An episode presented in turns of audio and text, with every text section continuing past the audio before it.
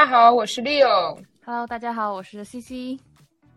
今天我们来讲一讲什么是 GameFi，呃，讲一讲 GameFi 的发展历程，还有 GameFi 为什么会在早期的时候会一个失败的状态，以及 GameFi 现在的发展给我们后来的 Developer 有一个什么样的一个启发。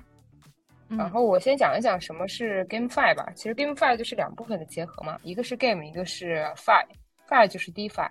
呃，Game 可以我不用太多详细的去解释。然后 DeFi 的因为是。我们在传统的游戏当中呢，我们所有的资产，比如说皮肤啊、一些装备啊，可能会以真金白银去购买。然后他们的资产只是说在游戏的世界当中是 work 是有效的，但出了游戏它可能就是不做效的。那在 GameFi 当中呢，你的所有的游戏的装备呢，它可以以啊 token 的一个形式 record 在你这个 blockchain 上作为一种呃资产，也就是你可以进行一个资产的卖。就是用你这个现有的这个装备，就有点像 DeFi，而且有的 game game 当中的，你可以用你的 token 作为抵押来，换取一部分的利益，来作为来去购买更多的装备，让你的人物变得更强大。所以这就是 GameFi 一个大致的一个介绍。然后相对于之前 Web2 的游戏，它其实是更 formalize 你赚钱的一种方式吧。因为之前我们可能会说你。你所有的钱就不只是在这个是游戏世界当中，但你现在可以把这个赚钱拓宽到游戏之外，就会让人感觉哦，我是 play and earn，play to earn，就是一边赚钱一边玩。呃再一个就是它是一个 decentralized 的一个项目，decentralized 项目的话就可以帮助你，比如说在游戏方倒闭或者是这个游戏不存在的时候呢，也可以尽可能去保证你资产的有效性。它毕竟是以以以太坊以这种公链的形式去记录到你的记录你的财产。对于我个人来说，我觉得 GameFi 发展的一个好处就是它可以作为后期的元宇宙的一个引入点。因为现在大家发展元宇宙或者发展 VR 眼镜的时候呢，还是以个还是以这种游戏为主，因为大家给这种东西的定位就是一个娱乐设施。而你玩游戏的过程当中，你的沉浸式的体验，我觉得是非常酷的，也是更可能去吸引更多的人加入到这个元宇宙当中。呃，同时呢，你在元宇宙当中，你有一个虚拟的身份，你可以购买虚拟的土地。那这些理念有可能会跟 DeFi 或者是 NFT 相结合。所以说，嗯，我觉得 GameFi 是一个很好的元宇宙的一个引入。然后补充一下我的一些了解吧，就是我同意你刚才说的一切。然后我觉得还有一个很大跟传统游戏的区别就是，嗯，你的钱、你的虚拟的一个财产，它到底是归属于哪里？因为在传统的一个游戏当中，它其实你的钱、你的房产，或者说大家如果玩过摩尔庄园的话，你的摩尔斗士其实。不是完全是归属于你的，而是一个系统作为一个保管。但是在 GameFi 里面，其实你是拿着你的钱包的人。然后如果说你丢掉了你的呃密码的话，你就相当于把这一部分钱丢掉了。然后游戏货币呢，跟 NFT 它不是说同一个东西，就是它们当中也是会有一个转换转换的过程。当然我不确定现在有没有游戏就直接把 NFT 当成或者 Crypto 当成他们的货币。我相信就是。有，但是这个有一点太大胆了，嗯，然后一般情况下机制就是，嗯，把 SLP 就是游戏里面的原生加密货币换成其他的加密货币，比如说像是，嗯。Crypto 里面的比特币啊，或者狗狗币啊，就是这种东西。然后你可以在这个区块链上把这个 SLP 也可以变现，然后你也可以用 SLP 购买其他的 NFT 的一个虚拟的东西。嗯，所以说我觉得 GameFi 它是一个游戏，但是它是一个处在于 Web 三社区的一个游戏。嗯，就像是摩尔庄园，如果说它是一个游戏的话，那你只是玩这个游戏，呃，然后赚摩尔豆怎么样？你并不能够把你投入的时间精力转换成一个真的可以看到的财富，呃，当然，如果有人玩的很好，然后你的账号很好的话，就像你的 QQ 账号，当时不是有几百个太阳的账号，然后可以卖的很高的价值吗？它其实也是一种呃买卖方式，只不过它没有一个合理的机制去建立起来。哎，这个太阳它等于多少的钱？它可以怎么去兑换？呃，一些。虚拟或者法定的货币，嗯，所以我觉得它还是一个挺有意思的东西。再加上你刚才说边玩边赚，就是 P to E 这个模式嘛，其实它是以我我觉得它其实是 GameFi 的核心。就传统的话，我们就是付钱然后去玩，就充，要么就是充点卡，要么就是付钱去玩。所以说我要先付钱，我才能够开始游戏。但是如果说是 P to E，就是边玩边赚的这种模式的话，就是我可以完全掌控自己游戏内的资产，然后我一边玩，哎，我不需要去投钱，我还可以赚得钱。当然就是。一开始你可能是需要一个 NFT，或者说在一个 Web3 community，一个 DeFi 的组织，你才能够有这个开始玩的门票。嗯，然后我们之后也可以讲一讲最有名的一款 DeFi，嗯，GameFi 的 DeFi 的一个组织叫做 Axie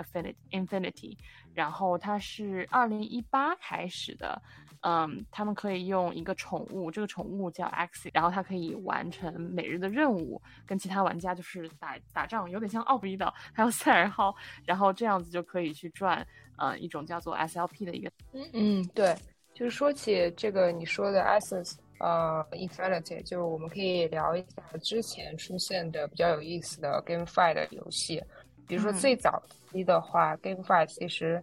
呃，是以赌博游戏为主的，但是我们这不进行一个特别多的一个详细。真正开始进入大众视野的叫一个是叫加密猫，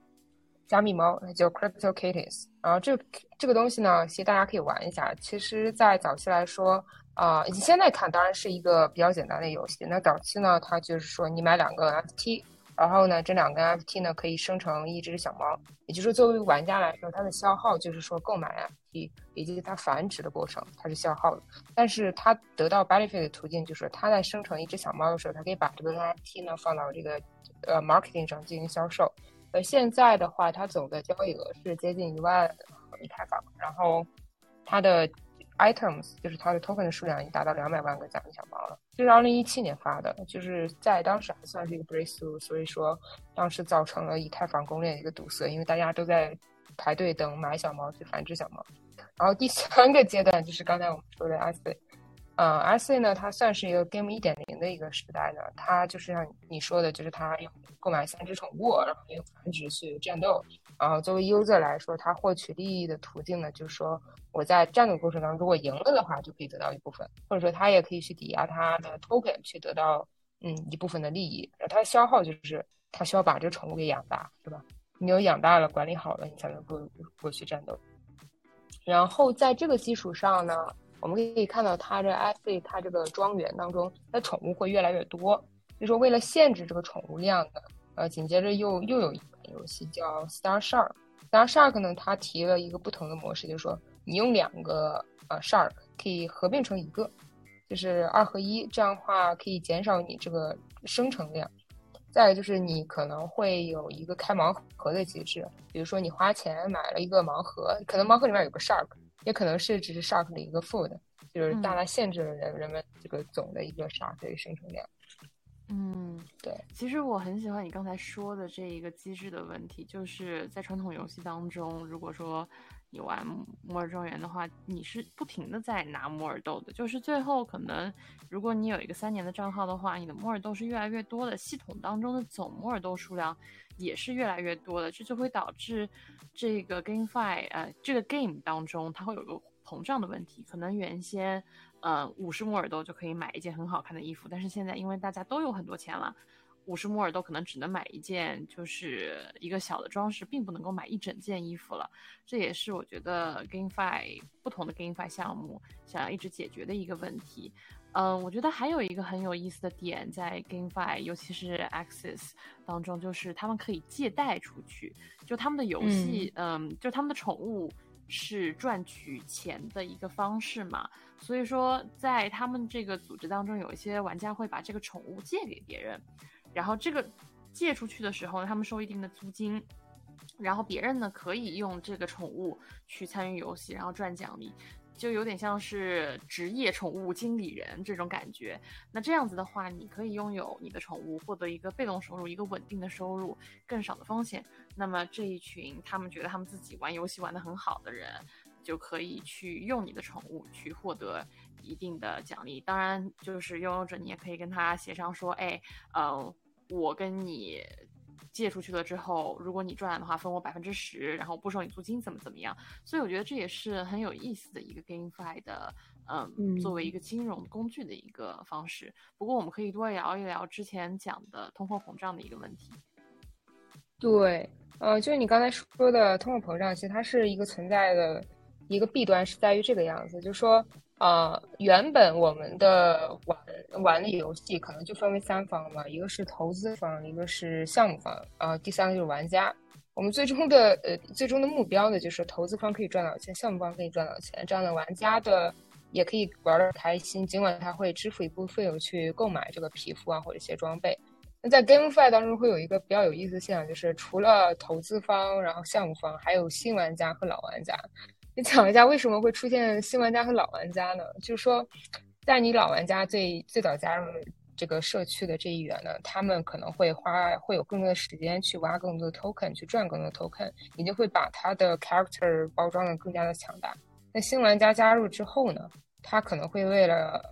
赶上老玩家的这个装备，那他他会他会怎么做？会大量花大量钱去买 token，可能就买的一个频率会非常的高，而且他会像呃，无论是从游戏方呢，还是说是从那个老玩家的手中去呢。啊，去买一些装备，或者是去挖更多的 token。如果是少部分玩家是新玩家的话，那 everything is fine，就是无非就是多多生成了一些 token。但如果短时间内涌入了大量的新玩家，就会导致大量的 token 的生成。那这个时候就可能会导致 token 的 price 进入到一个拐点去，因为你的供远大于需的话呢，那你必然供的这个东西它的价值就没有那么大，它的 price 就会下降。那这个时候，如果老玩家看到了形势不对，提前跑路的话，就会造成一个很 formal 的一个情绪，就是大家都恐慌了，然后整个的大量的抛币，导致币的价格会大幅度的 crash，而且没有像是比如说像呃之前我们说的一些银行啊，还有一些专门机构给你 support，这种 crash 就是 crash 到底，就像 Luna 之前一样。所以我们就叫做叫什么死亡螺旋，就是对于新玩家来，他们应该是最惨，他们在高手借位了这个 token，结果最后呢就赔了很多。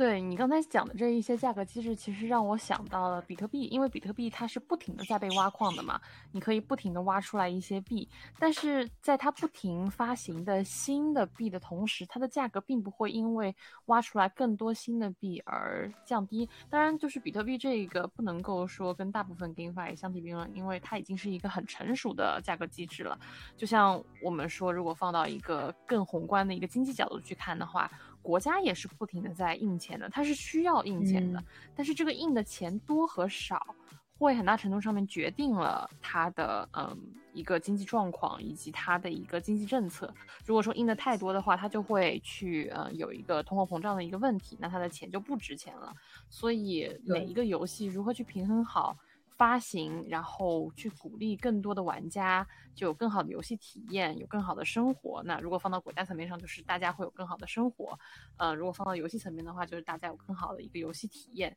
也是一个很重要的机制问题。嗯，但是我相信，在这一个 GameFi 逐渐完善的一个情况下，也会有更多像是嗯类似于利息政策呀、借贷这种啊，一个更完善的一个金融机制。来保持 GameFi 当中 Token 的价值。嗯，对，就是呃，我们可能会引入一个概念，就是说我们想更快的去遏制住这个通胀，或者说你在新 Token 的生成的过程当中呢，你可能会消耗一部分老的 Token。那消耗老老的这种 Token 的这个啊，或者说叫理由吧，你需要让你的用户觉得这个 make sense。比如说像呃所谓的 Game 二点零。要有一个 project 叫 Step N，Step N 它其实算是一个跑跑鞋项目，就每个人买买一双鞋，然后去跑步。它的模式叫 Move Turn，你通过不断的运动，提倡一种健康又低保的生活方式，来赚取你的 token。它是怎么消耗呢？比如说你这个跑鞋，你有比如说各方面的性能，无论是它舒适程度还是，它的能量，它在用一段时间之后，它会产生一定的磨损，也就是你的 token 会在磨损，一直到五，就从一到到零的。然后，如嗯，这就是消耗一部分 token。除此之外呢，比如说你这鞋的磨损呢，你也需要花一部分的 token 去修补你的鞋，这就在整个的货币流通当中呢，会限制你这 token 的一个生成量。嗯，除此之外，就是我刚才也提到了，如果短时间内这个这个机制最大的问题在于短时间内是否有新用户的涌入，所以他们为了限制新用户，他们设置了一个 bar，就是在规定时间内呢，你不能超过这个 bar 的人去注册这个游戏。都有一个 activation code，就是你如果超过这个啊，后面人就加入不来了。所以说，它可以说是限制了这种情况的产生，就是 token 的严重的通胀。但可能现在来看呢，也只是说是延缓了这个死亡而已。就是它现在这个项目还是很不错的，但是他们需要 develop 很多新的东西，就比如说让它整个的机制变得更复杂，游戏变得更有趣，你的消耗的途径会更多。这样的话，新老玩家都可以 get some benefit from it。嗯，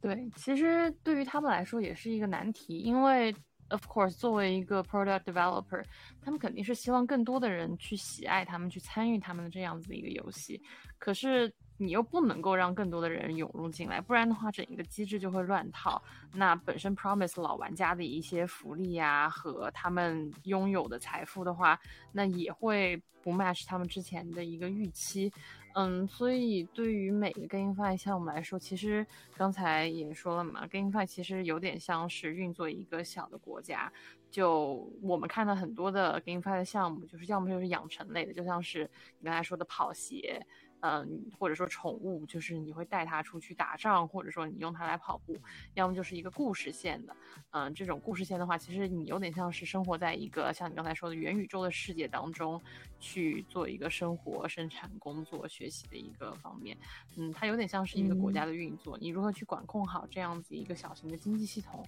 会是一个很 tricky 的问题，嗯，接下来我们也可以聊一聊 GameFi 的一些 concern 和一些优缺点，就是它相比于传统的游戏来说，它有哪一些好处，你有哪一些坏处？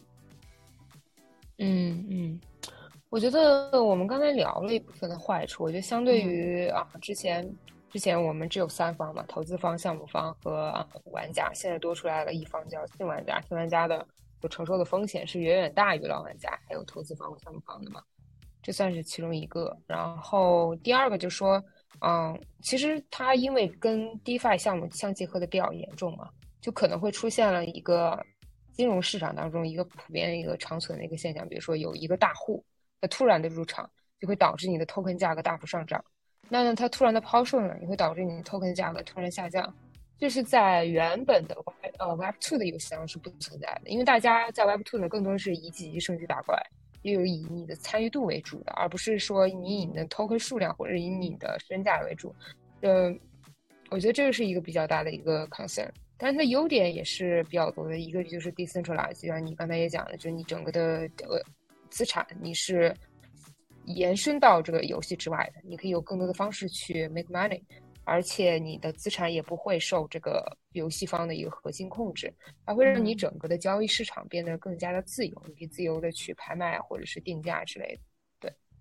对我同意刚才讲的这一些，其实有好处也有坏处吧。嗯，因为在第三方平台上面交易的话，如果说传统的游戏的话，有一个东西叫做外挂，很多人会用外挂去改自己的资产啊，怎么样？但是 NFT 的话，它因为有嗯。加密协议嘛，它其实没有那么容易去被这种外挂而攻击，那就保证了这个游戏的机制对于大家来说是更公平的。嗯，所以的确它的某一方面的安全性是大于。嗯，其他的传统的游戏的，但是同样的，它也会带来一些风险，就是还是那句话嘛，你如果有一个 NFT 钱包的话，你没了密码，或者你把这个密码给别人，那就相当于你把你所有的钱都丢了，而且这是真金白银，就你在 GameFi 当中赚的钱是真的可以换成美元的，这也会就是让 GameFi 它更。容易成为一些网络诈骗犯罪的一些目标，嗯，然后还有一些像是 Web 三当中我们永远都逃不过，就是它是否是一个 hack，是否是一个 hoax。有一些 GameFi 的话，它的确就是说想，嗯，圈一波早期人的钱，像是你刚才说的新玩家可能会在高点进入之后就被割韭菜了，嗯，他们的钱就最后会跌的。价值没有那么高，那么你如何去 evaluate 你这样一个项目是否是一个好的项目，是否是一个适合让大家去长期持有，会真的获得一些价值的项目，也是需要去考虑的。我们在去参与一些 GameFi 的时候，我们也要去甄别他们的一个创作者是希望我们长期在这个 community 当中获得价值，获得一个共鸣感。或者说获得一些真的 value，还是说他们就只是想让我们高点进入，然后割一波韭菜？这也是我觉得大家需要注意的点。嗯，对，就除此之外，就今天开始之前，我在跟你说，啊，最近对于 GameFi 的一些了解，就颠覆了我之前的一个想法嘛。就首先是，啊，我之前以为 GameFi 是要强烈的依附于 NFT 的，但其实我后来发现，其实有一点 bug，就说你 NFT 数量是有限的。你比如说我，我就一万个 token，然后你你谁拥有 NFT，谁就拥有了这个游戏的 pass。那那你对于老玩家是 OK 的，然后随着你的 game 的一个 popular 的，你 NFT 价格必然水涨船船高。那对于新玩家来说是一个很很高的一个 bar。你如果想保证你的游戏的流通性，或者是游戏的受欢迎的程度，受众人人人数变多的话，那你必须要吸引吸引更多的新用户。但 NFT 它是有限的，它就会限制住你新用户的数量，并且会提高这个 bar。其实这跟游戏的精神是相悖的。所以说，GameFi 我觉得它可以用 NFT 作为一个资产，但是它应该呃依附于 NFT 作为一个价格的寄托呢？我觉得不是一个很长久的一个计划，或者说 NFT 想依赖 GameFi 去炒高它的价格，也不是一个很长久的一个方法。好，第二点就是说，GameFi 当中我们一个之前一直在说一个 Play to Earn 嘛，但是你你你可以想想，Play 和 Earn 其实是相悖的，你不可能说。你不可，我之前想的是，如果是想刺激或者是 motivate 更多人加入到你游戏群体当中，你可以让他们 earn 更多，这样可以 attract 他们的 attention。但其实这个是不是一个 long term 的方法？因为你。更应该把你的 focus 放在 play 上，就是你的 play 一定要占到，比如说百分之八十到百分之九十，earn 是属于一个附加品。这样的话，你才防止那些薅羊毛党，因为薅羊毛党他们可能为了单纯为了去 earn 一些东西，整个把你的 community 给 crash 掉，把你游戏的价格整个的机制也都会 crash 掉。而是说，对，而是说 earn 应该是一个附属品，而不是一个主要的。嗯，不能说为了让大家。呃，多加入到你游戏而让他们赚更多，而是说让他们意识到你游戏的 valuable，然后除此之外呢，给他们一点小钱，给他们一点 benefit，然后让他们有一定的粘附性，也就是说用户的参与度、用户的 involve 到你这个游戏的时长，远远比这个带给的一些呃 financial 的 benefit 要重要很多。你应该以他们的参与度，以他们的参与的时长来作为一个 reward。嗯。就是也要谨防挂机，不要就是说只是挂机就可以 赚到钱。对对，是这个样子。嗯，就是简单来说，就 GameFi 它还是一个嗯 Web 三的一个形式嘛，它还是最注重的是一个 community，而不是说我只是单纯为了玩游戏然后给你赚钱。天下哪有那么好的事情，就是又能玩游戏又能赚钱？我们看，如果传统游戏的话，如果你打王者荣耀，那就是有几种赚钱方式，你号养的很大，然后你有很多隐藏款，你可以赠予。然后或者说你赢到了一些，嗯，盲盒当中别人没有的东西，那你可以赚钱。那还有一种就是代打，王者荣耀其实有很多就是帮你，也不是代打，就是跟你一起组队，然后帮你打那种晋级关，嗯，然后同赚钱。但这个赚的也不是很多，所以说就是我觉得大部分人玩游戏还是氪金的，而不是说去赚钱。我觉得不要把就是赚钱。嗯，设计的这么容易，会筛选掉更多一部分只是想来薅羊毛的一群游戏者，是要让真的对这个 community 有一种共鸣感的人留在这个游戏，然后并且给到他们一部分的奖励机制。对，就是除此之外，我虽然我自己来说呢，我并不是个游戏爱好者，也从来没有玩过。梦幻西游，但是我大致聊聊了了解了一下梦幻西游的整个的一个经济体制呢。我觉得梦幻西游其实是可以作为未来啊整个 GameFi 的一个发展的很好的 example，就学一学他们是怎么去可持续发展的。比如说，他们可以根据时长来分发道具，然后他们也会提倡自由市场的一个自由交换机制，也就是说，你去作为玩家，你可以去拍卖自己的东西。而我觉得比较好玩的一点就是，它在这个体制当中呢，所有的玩家，比如说它是一个合作的关系，你要买点卡，但是你买点卡的钱呢是由于你点卡的产出，你得到这个产出是给你谁去买走的呢？就是由你上一级的玩家。也就是说，这么层层递进呢，你现在所需要的、所需要的供需呢，就所需要的东西，基本上都是由你上一级玩家或大上一级玩家，以及推到底是终极大 BOSS 来为你付的。也就是它彼此之间是一个相对合作的关系。呃，我觉得这个比之前我们所说的 Game 一点、Game Five 一点零，或者是呃其他的最早在早期的要好很多的原因，是因为在那个世界当中，呃，你两方，比如说你原本可能是战友一块去攻打一个敌人，但第二天由于你们都想去 get 到一某一个 token，get 到某一个装备，你们可能就成为一个绝对的敌人。然后从此大家就产生了彼此一个不相信感，尤其在最后说发生了这种高压抛售的问题的时候呢，大家肯定跑得非常的快。然后再一点就是说，他们并没有从网易那儿直接去买东西，他是从普通的玩家里面去买东西。就比如说我想买个什么东西吧，我可以从你那儿去买，而你呢也可以以一个拍卖会的一个形式来卖给我。比如说这个官方是在这过程当中抽身的。就是我觉得这是一个非常好的一个 decentralized 的一个游戏的一个机制的设计，而且它也发展到现在这个样子，它的可持续的、可持续性的一个经济模式呢，我觉得也值得我我们后来去借鉴。呃，而对 GameFi 当中，我们还是说是在 Web Two 中玩游戏，只不过是在